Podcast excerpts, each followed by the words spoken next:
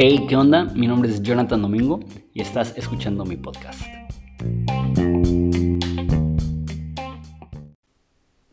Hey, ¿qué onda? Estás escuchando la primera parte de una serie titulada El cielo, el infierno y todo lo que está en medio.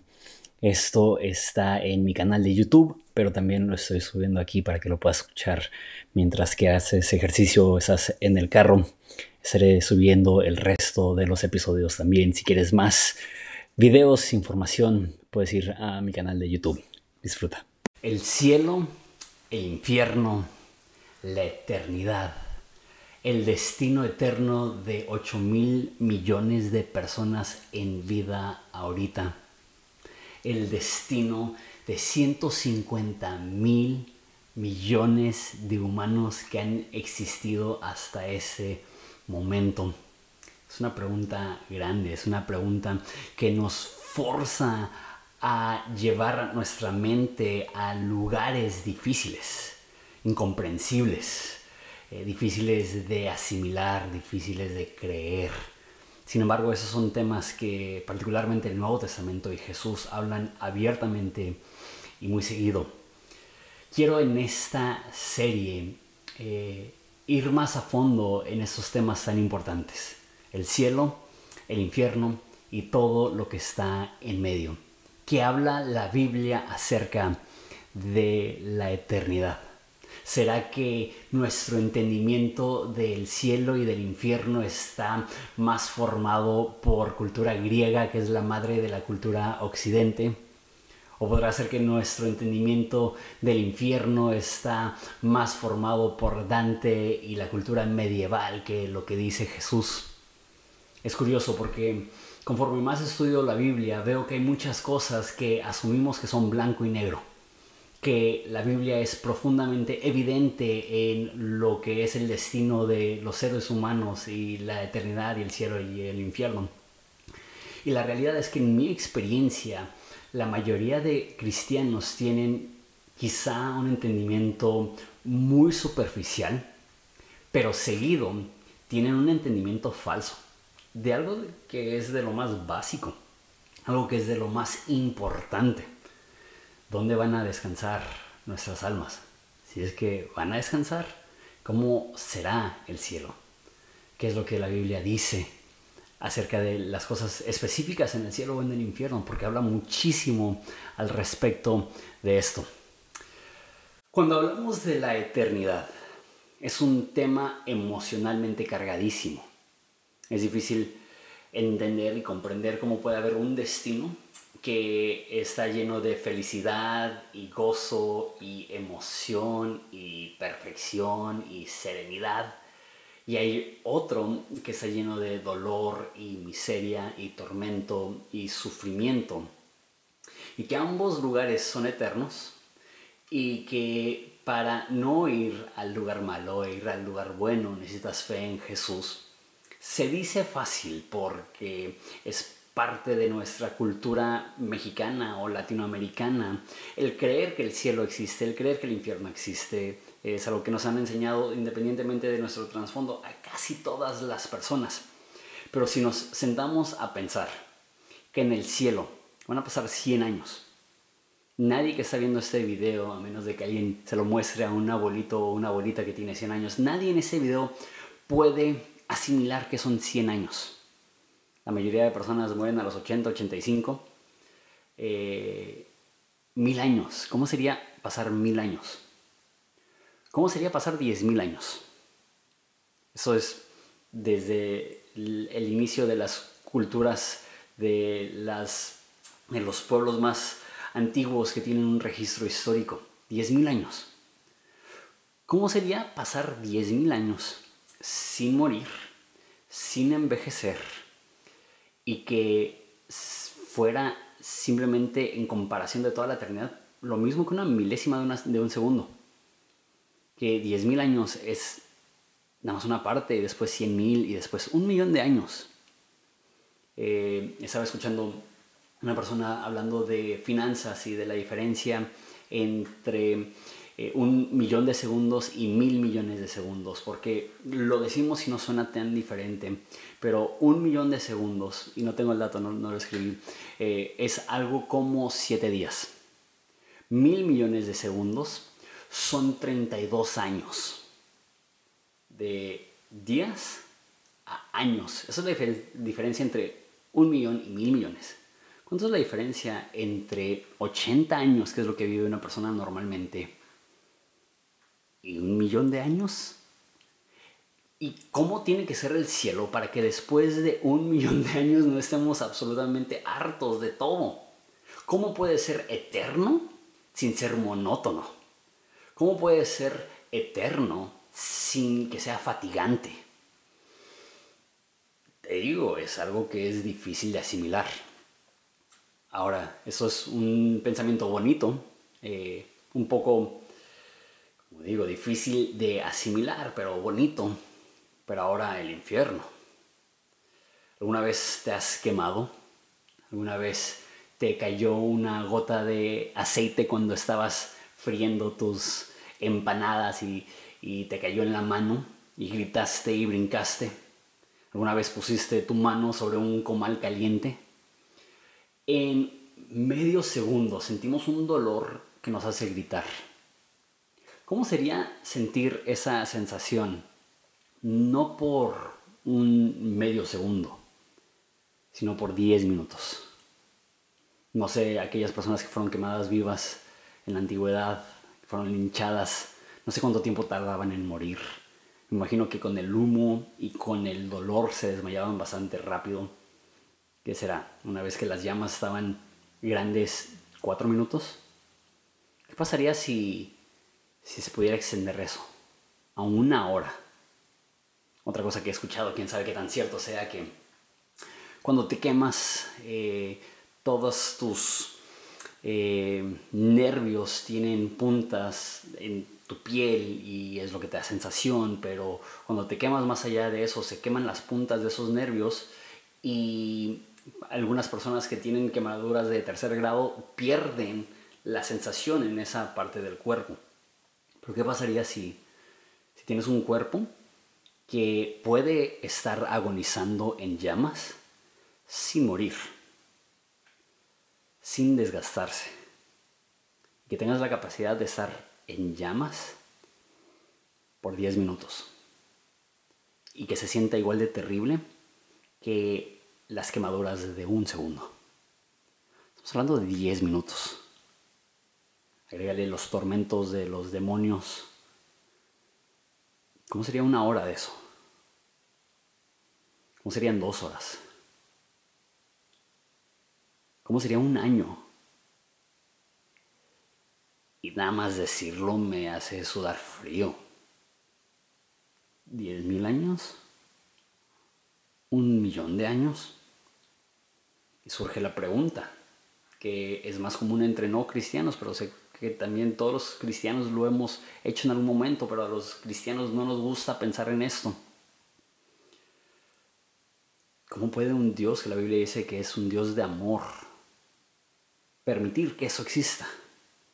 ¿Hay alguna alternativa? Ah, esas preguntas son densas.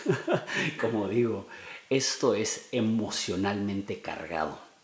Esto es emocionalmente desgastante simplemente ponerme a escribir estas cosas. Pero creo que es un ejercicio importantísimo.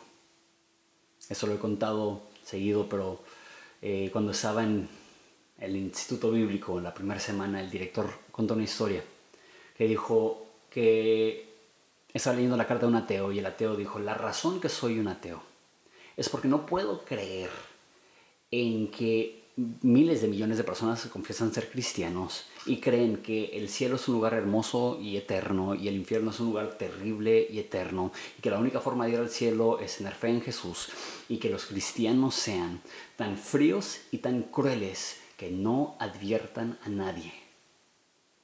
Cuando realmente consideras las implicaciones del cielo, del infierno, del destino de los humanos, eso debe de provocar una urgencia por amar a Dios, obedecer a Dios porque más personas puedan conocer el amor y el perdón de Jesús. Tengo mucho que quiero decir, pero empecemos ya a desglosar un poco qué es lo que vamos a estar haciendo. No tengo cronómetro, eh, no sé cuánto tiempo llevo ya, pero te darás cuenta que al ritmo que voy no estamos avanzando muy rápido. La mayoría de videos en este canal eh, eran de 5 a 10 minutos y van a, voy a seguir creando contenido corto porque creo que es bueno tener contenido que se puede escuchar rápido, aparte del contenido más largo. Pero en esta serie, el cielo, el infierno y todo lo que está en medio, eh, van a ser videos un poco más largos. Estoy calculando 30-35 minutos eh, para cada video. Entonces, eh, nada más para que estés enterado que este contenido va a ser un poco más largo, va a ser un poco más profundo, va a estar mucho mejor preparado porque realmente quiero que sea contenido que, que valga la pena, que te rete. Entonces, empecemos con el cielo, ¿va? Hay mínimo tres etapas del cielo. Deja, te explico lo que quiero decir. Y digo mínimo porque quizás sean cuatro dependiendo de tu postura del milenio. Hay tres etapas. La primera etapa se puede llamar el paraíso.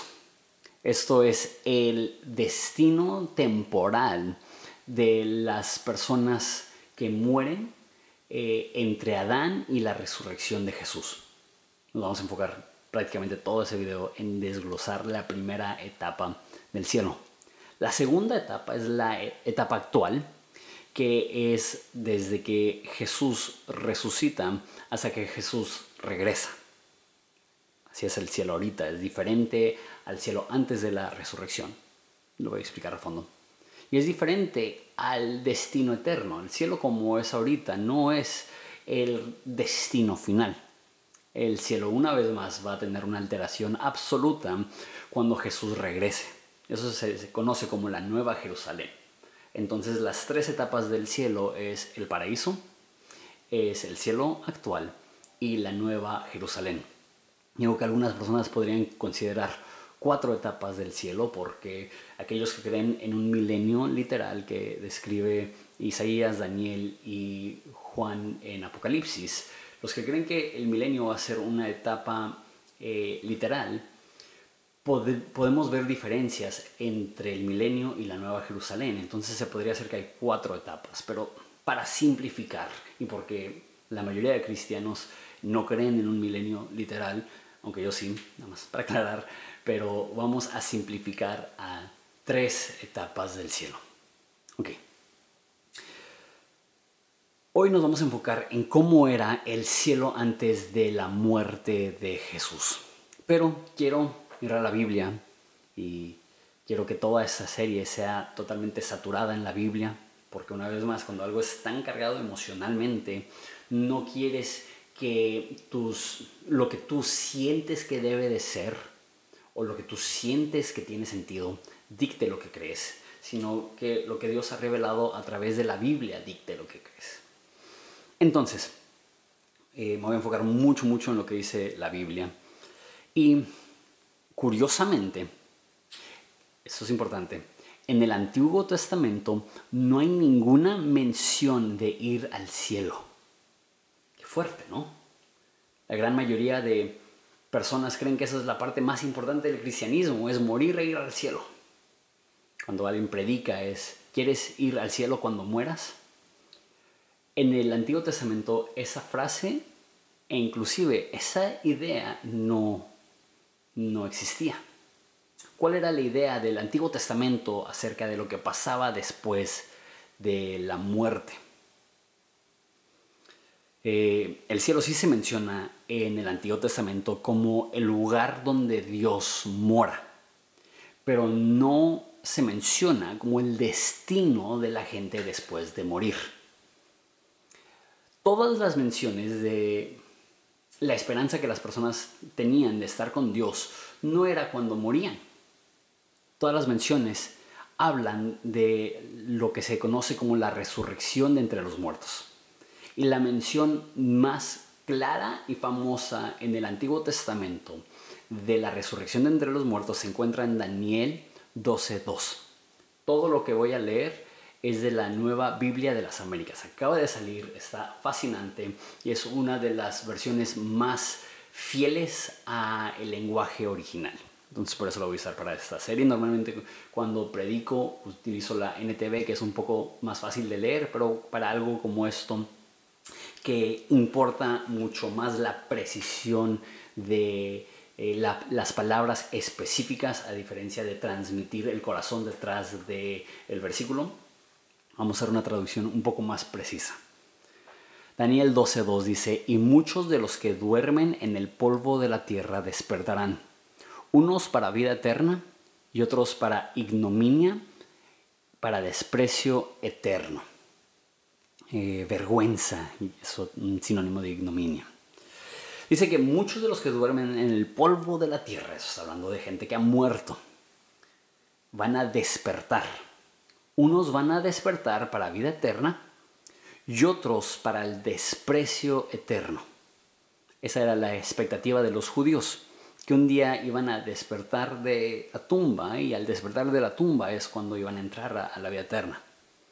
Salmo 49, 14 y 15 dice, como ovejas son destinados para el Seol, la muerte los pastoreará. Los rectos los regirán por la mañana, su forma será para que el Seol la consuma, de modo que no tienen morada. Pero Dios redimirá mi alma del poder del Seol, pues Él me recibirá. Entonces, aquí somos introducidos, presentados a esa palabra que va a ser súper importante y más importante cuando empezamos a hablar del infierno, Seol. Esta es una palabra hebrea que literalmente se traduce tumba, pero tiene más la idea del inframundo, del lugar donde moran las almas de los difuntos. El Antiguo Testamento enseña que al morir la gente va al Seol. Inclusive eh, el salmista dice, no dejarás mi alma en el Seol, admitiendo que él iba a bajar al Seol y también era una profecía de lo que iba a suceder con Jesús que Jesús también iba a bajar al Seol. Más de eso en un momento. Entonces, cuando pienses Seol, piensa en el inframundo. Sé que es difícil usar la palabra inframundo sin pensar en, no sé si vieron la película de Hércules donde sale el Hades y, y, es como una neblina donde las almas están flotando. O sea, esa es la idea que viene a mi mente. No, no es así, no es así. Pero eh, sí, imagínate como una dimensión espiritual donde están las almas de los muertos. Mínimo antes de Jesús ahí es donde estaban todos los muertos. Dice Isaías 29, perdón, 26, 19. Sus muertos vivirán, sus cadáveres se levantarán. Moradores del polvo despierten y den gritos de júbilo porque tu rocío es como el rocío del alba, y la tierra dará luz a los espíritus. Entonces aquí una vez más, una declaración muy, muy, muy evidente, clara, de la resurrección entre los muertos. Sus cadáveres se levantarán, los que moran en el polvo se despertarán y darán gritos de júbilo. Se dará, la tierra dará a luz a los espíritus. Muy poético, muy interesante. Ese es una de las menciones más antiguas de la resurrección de entre los muertos. Eso es Job, que Job fue el primer libro en escribirse del Antiguo Testamento. Yo sé que mi redentor vive y al final se levantará sobre el polvo y después de deshecha mi piel, aún en mi carne veré a Dios, al cual yo mismo contemplaré. Después de deshecha mi piel, aún en mi carne veré a Dios. Esas son unas seis menciones de muchísimas, muchísimas menciones en el Antiguo Testamento acerca de la esperanza que tenían de la resurrección. De hecho, cuando Pablo estaba preso y está en una especie de juicio, había dos bandos de líderes religiosos, saduceos que no creían en la resurrección entre los muertos, los fariseos que sí creían en la resurrección entre los muertos. Pablo dice, yo soy fariseo y por la esperanza de la resurrección se me acusa. Entonces Pablo dice, el resumen de mi creencia en Dios es que yo creo en la resurrección de entre los muertos y en ese momento no estaba hablando de la resurrección de Jesús, que la resurrección de Jesús es el pináculo de lo que creemos como cristianos. En ese momento está hablando de nuestra resurrección de entre los muertos, como humanos. Voy a hablar mucho más de eso adelante, pero los judíos morían no con la expectativa de morir y ser trasladados directamente a la presencia de Dios, sino de morir y en la resurrección ver a Jesús.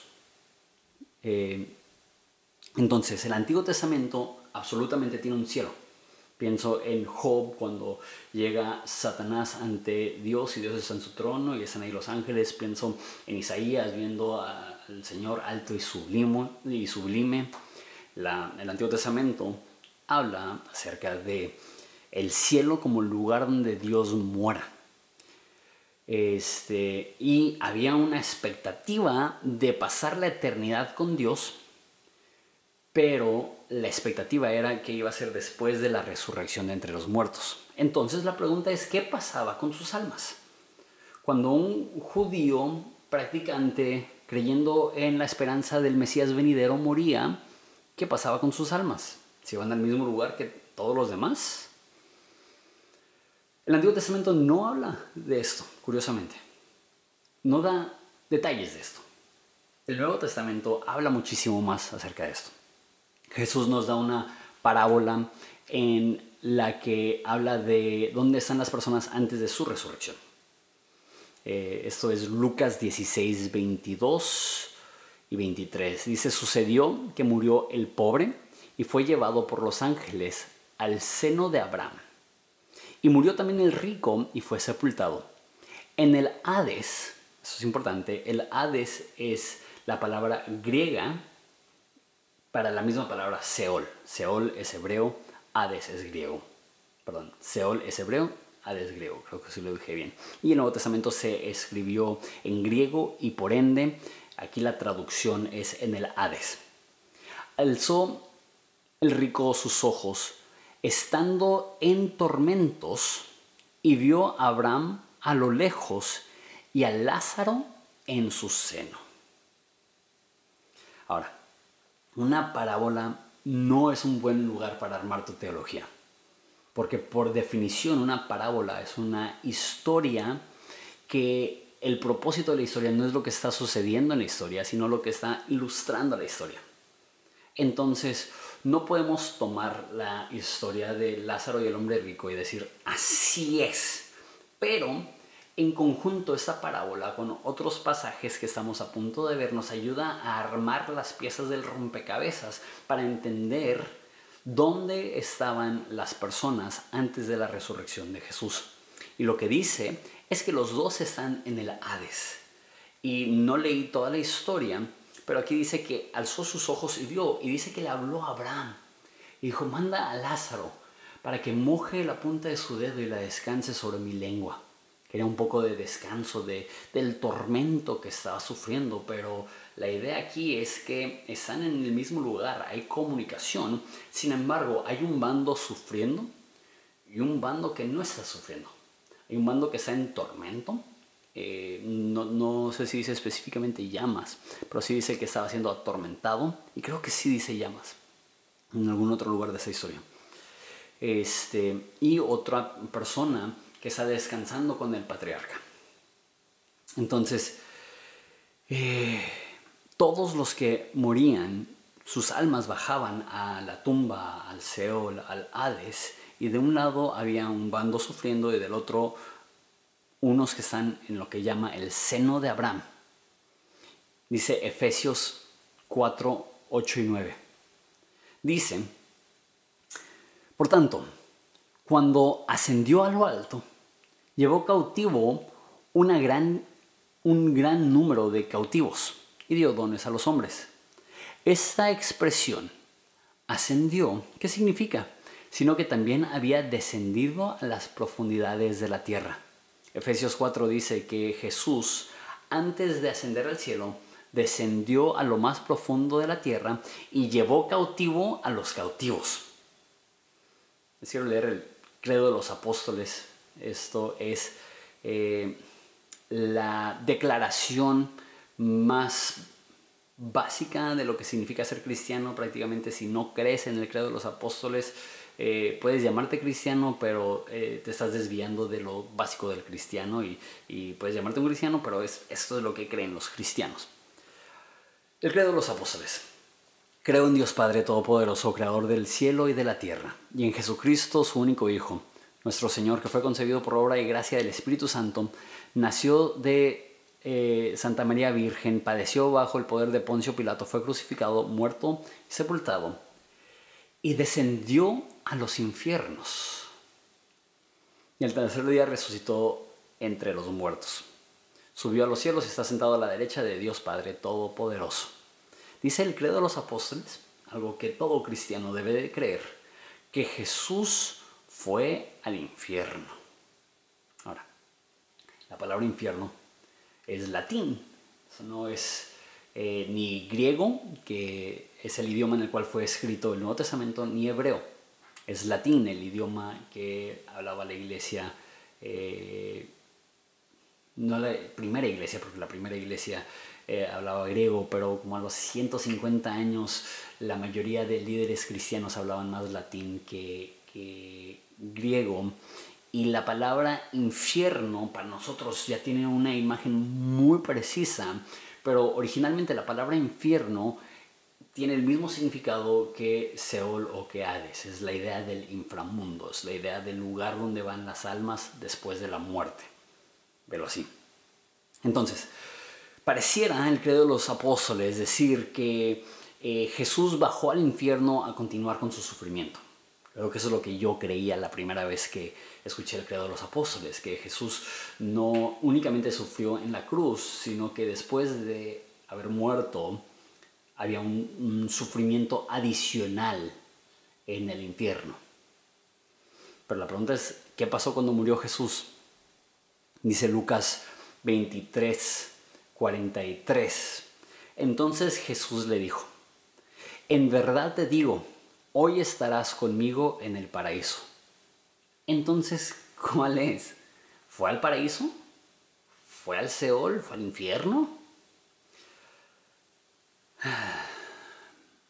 Primera de Pedro 3:18 dice, porque también Cristo murió por los pecados una sola vez, el justo por los injustos, para llevarnos a Dios muerto en carne, pero vivificado en espíritu.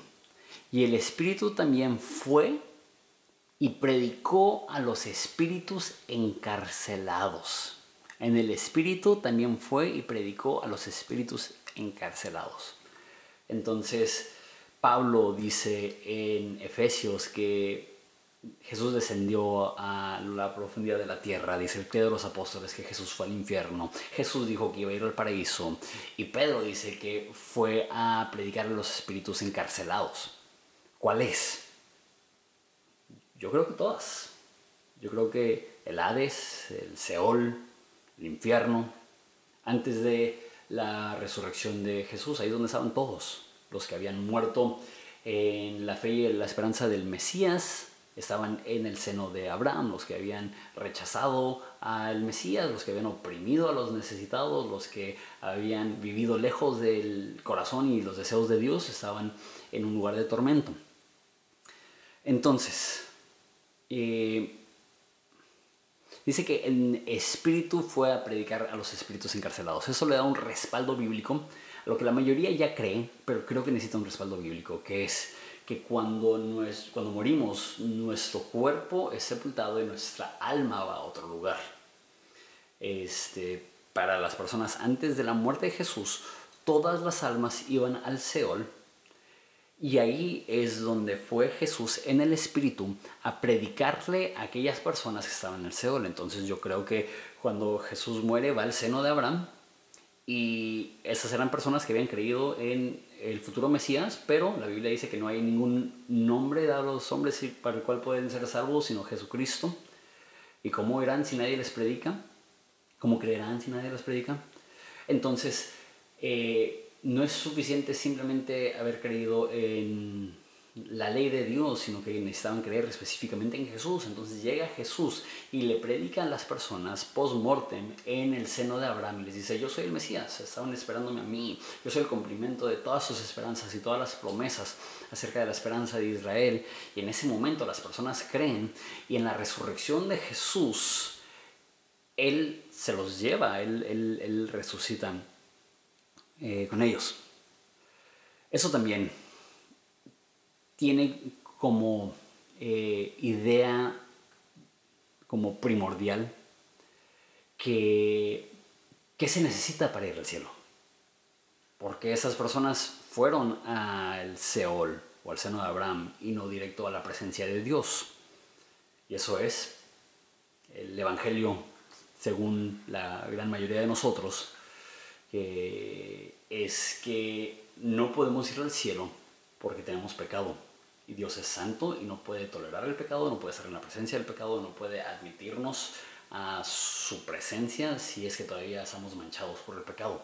Piénsalo de esta forma, si, si, es, si hay una casa que es de alfombra blanca, perfectamente blanca, y tú llegas todo enlodado, no puedes pasar hasta que seas limpiado.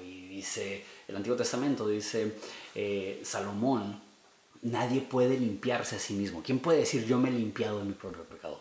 Es el Evangelio. El Evangelio es que Jesús murió para limpiarnos de nuestro pecado, dice 1 Juan, para borrar nuestra maldad.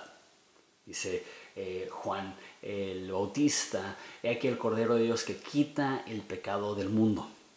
La forma que podemos ir al cielo es lo que dice Pablo, que seamos hallados en Él, no teniendo la justicia mía que es por la ley, sino la justicia de Dios que es por la fe. Otra forma de decirlo es que cuando tenemos una relación con Jesús y confiamos en su muerte, Él nos limpia de todo lo que nos descalificaba ir al cielo, ir a la presencia de Dios. Antes de que Jesús muere, las personas no podían estar totalmente limpias, estaban confiando en un sistema incompleto, la sangre de un animal no podía limpiarles para siempre, por eso tenía que morir Jesús como el sustituto perfecto. Cuando muere Jesús, desciende a lo más profundo de la tierra y estando en lo más profundo de la tierra, predica, resucita y este es el cumplimiento de todas las promesas de las personas que estaban eh, creyendo los que habían muerto, que estaban ahí. Y eso es tan intenso que dice Mateo que muchos resucitan con Jesús.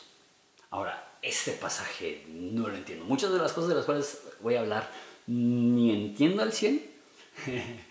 y tengo algunas que tengo posturas, pero soy muy abierto a estar equivocado. Ese es un pasaje que no entiendo, pero es, es el, dentro del tema que estamos hablando. Dice así, Mateo 27, 51. En ese momento el velo del templo se rasgó en dos, de arriba hacia abajo. La tierra tembló, las rocas se partieron. Dice, y los sepulcros se abrieron. Los cuerpos de muchos santos que habían dormido resucitaron y salieron de los sepulcros después de la resurrección de Jesús y entraron en la santa ciudad y se aparecieron a muchos. Es un versículo que quizá no hayas escuchado críticos de la Biblia dicen que la Biblia enseña de zombies porque se abren literal, se abren las tumbas y salen las personas de los sepulcros y se le aparecen a muchos. ¿Cómo explicas eso? No lo sé. Pero como que es esta idea que habían espíritus, dice aquí, los santos que habían dormido y se levantan. Significa que se levantan David y Salomón y Abraham, no sé, no sé. Pero definitivamente llevó cautivo a la cautividad. Llevó como esclavos de Jesús a los que eran esclavos del el inframundo. Y creo yo que cuando asciende, ascienden ellos con él o de alguna forma ahí es cuando tienen acceso al cielo. Porque veremos en el próximo video que ahorita el cielo está poblado, está pobladísimo, está inmensamente poblado. Entonces, ¿por qué en el Antiguo Testamento nadie puede ni siquiera acercarse ni en chiste a Dios y ahora el cielo está lleno? Por la muerte y resurrección de Jesús. Ahora, eh, eso significa que cuando Jesús muere, dice Apocalipsis 1.18, eso es Jesús hablando con Juan, el apóstol. Dice, yo soy el que vive y estuve muerto, pero ahora estoy vivo por los siglos de los siglos y tengo las llaves de la muerte y del Hades. Esa esa palabra otra vez. ¿Qué significa eso? Lo que Jesús logró en su muerte y su resurrección fue abrir el Hades para salvación a todos los que creen en Él. No solamente eso, lo vimos hace un segundo, el velo se rasga. ¿Qué significa esto? Que aquellos que no tenían ninguna razón por la cual poder ir al cielo o estar en presencia de Dios, pueden, por la muerte y el perdón de Jesús. Pero no solamente eso. el acceso al Padre no es algo únicamente que podemos disfrutar post-mortem. El velo se rompe, el lugar santísimo que albergaba la presencia de Dios mismo es abierto y pasa de que nadie puede acercarse a Dios a lo que nos dice Hebreos, acerquémonos pues confiadamente al trono de gracia. La muerte de Jesús, su resurrección lo cambia todo. No solamente tenemos acceso post-mortem a Dios, tenemos acceso en vida a Dios. Dice Daniel que después de la resurrección van a resucitar la vida eterna. Pero Jesús dice, el que vive, y cree en mí, no morirá eternamente.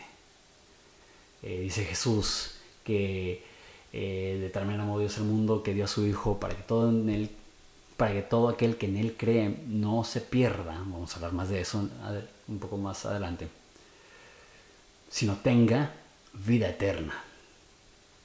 Jesús no se espera a que mueras para inaugurar el acceso a la presencia de Dios. El momento que entablas una relación con Jesús, se te abre el acceso a la presencia de Dios mismo. En ese caso, el cielo no es únicamente el retirar el pecado y el cuerpo del pecado de ti, el cielo es una continuación de algo que inició el momento que entablas una relación con Jesús. Y eso es, estás con el Padre, ahorita. Dice Efesios, hemos sido bendecidos con todas bendiciones espirituales en lugares celestes. Ahorita, ahorita tienes acceso a Dios. Ahorita tienes acceso al Padre. Ahorita Él te escucha. Ahorita Él te ve. Ahorita Él te ama. Y en muerte por la muerte y resurrección de Jesús, tienes acceso a Dios. Tienes acceso al Padre. Es importante, ya para terminar, que la resurrección de Jesús inaugura una nueva etapa en el cielo. Antes de la muerte y resurrección de Jesús, el cielo estaba poblado únicamente por ángeles y Jesús y el Dios, el Padre, el Espíritu Santo. Pero después de la resurrección de Jesús, el cielo se pobla también de cristianos, de gente que había confiado en Jesús. Y lo digo de esta forma, la resurrección de Jesús inaugura una segunda etapa del cielo. Eso es importante porque voy a enseñar algo en dos videos, que es que en la segunda venida de Jesús, el cielo una vez más va a ser transformado. Y el cielo como está ahorita no va a estar así siempre. Ahora, es importante creer que el cielo ya cambió una vez, porque nos enseña que el cielo no es estático. Las personas asumen que porque Dios no cambia, que el cielo no cambia. Las personas asumen que porque Dios es inmutable, que eso también es una característica del cielo. No lo es. El cielo sí cambia. El cielo ya cambió el cielo va a cambiar una vez más. Y eso se escucha hasta hereje, pero no lo es, porque una vez más, muchas veces le damos atributos a Dios al cielo que no debería tener el cielo. Y si podemos creer que una vez ya cambió, absolutamente cambió por la muerte de Jesús, podemos creer que en la segunda venida de Jesús va a cambiar una vez más, en la resurrección de nosotros de entre los muertos va a cambiar mucho, una vez más. Esa fue la primera etapa del cielo. Ahora, antes de terminar, sé que ya pegué el clímax cuando estaba diciendo que, Jesús, eh, su muerte y su resurrección nos da acceso al Padre, eso es como lo, lo más importante de ese primer video pero creo que es importante aclarar que hay algunas posturas alternas a lo que enseña. Hay algunas personas que simplemente no han considerado este tema y simplemente asumen que los del Antiguo Testamento al morir iban al cielo desde, desde que morían, como los, los cristianos del Nuevo Testamento, que David muere y va directamente al cielo. Creo que ya vimos eh, evidencias que eso no es así.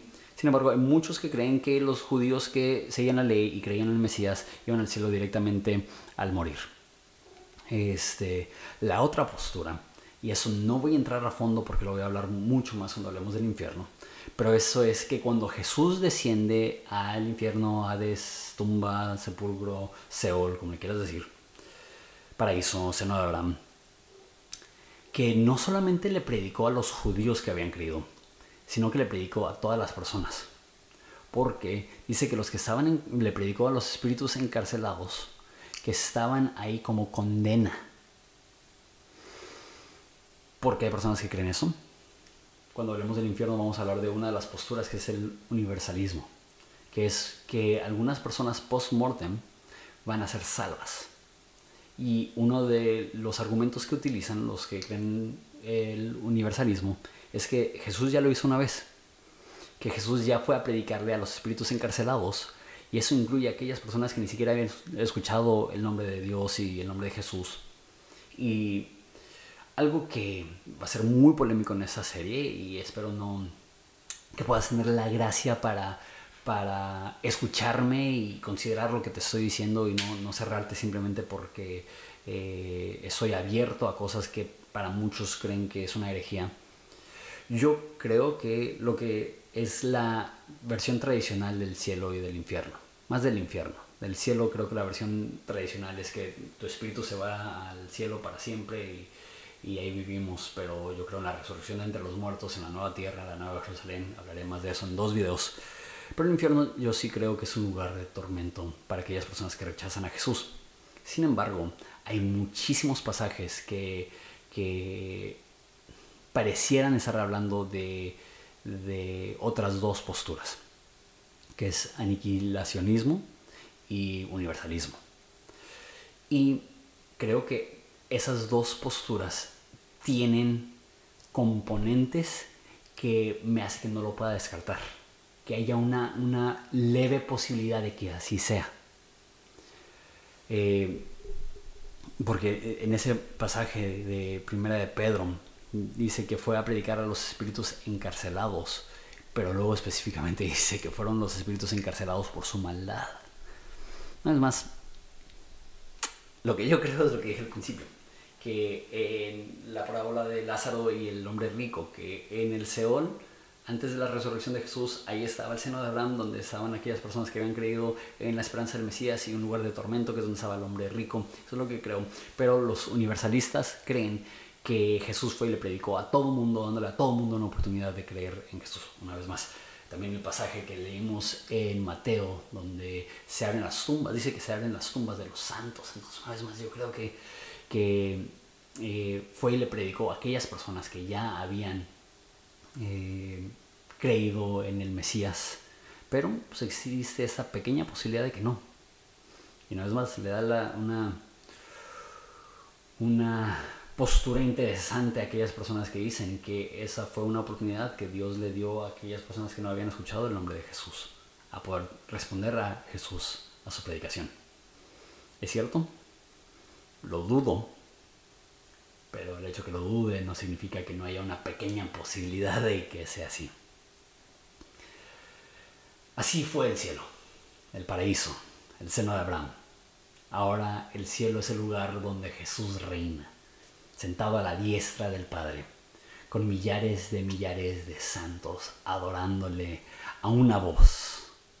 Eso es lo que veremos en el próximo video. Dios se bendiga.